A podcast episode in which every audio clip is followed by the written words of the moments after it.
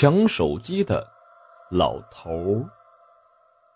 我同学的姐姐叫雪莉，雪莉是个走读生。有一次，她去学校参加晚自习，来应付第二天的考试。回家的时候，已经坐了一辆末班车。她上了车，她就觉得怪怪的，这车上的人怎么都无精打采的呢？连司机也是戴着一顶帽子，把头压得低低的。他想，大概是这些晚班十分疲倦的人吧。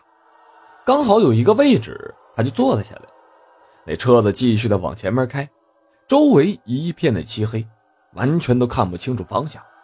到了一个十字路口站的时候，上来了一个老头。那个老头看起来应该是个蹭车的，他十分的苍老，拄着个拐杖，异常吃力的挪了上来。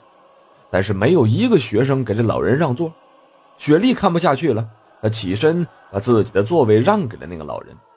可是那个老人就理直气壮地坐了下去，也没有跟雪莉说一声谢谢。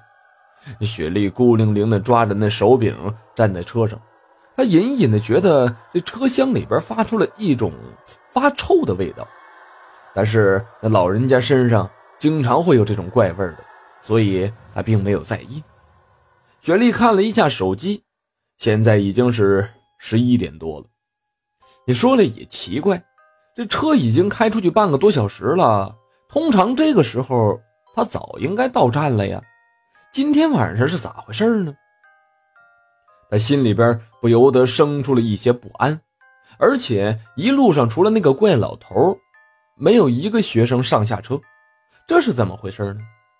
就在他慌张紧张的时候。那个怪老头忽然之间跟他说话了：“哎，丫头，借电话打一下。”他还没反应过来呢，那怪老头就把他的手机抢了过去，一边打电话一边站着往门口走。“喂，无了方丈啊，我儿子给寺庙捐的香火收到了没有？”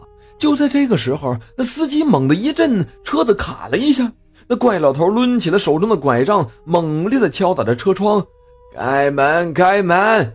我要下车尿尿。”那司机似乎不愿意开口，其他的学生也是一言不发，很忌惮似的看着这个怪老头。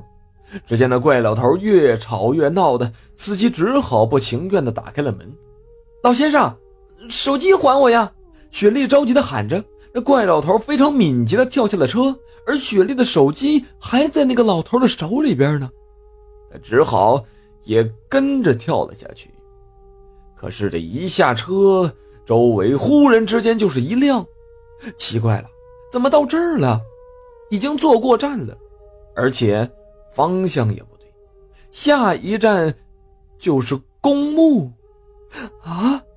那个怪老头呢？也不见了，而雪莉的手机却安然无恙的躺在地上。雪莉吓得毛骨悚然，她赶紧拿起了手机，打电话叫爸爸开车过来送她回家。回到家之后，一整晚上都是噩梦不断，直到第二天上学的时候听广播。昨天晚上十点钟左右，一辆校车在公墓站。发生了一起严重的车祸，车上的人全部当场死亡，无一幸免。好了，这就是我要为你讲述的抢手机的老头儿。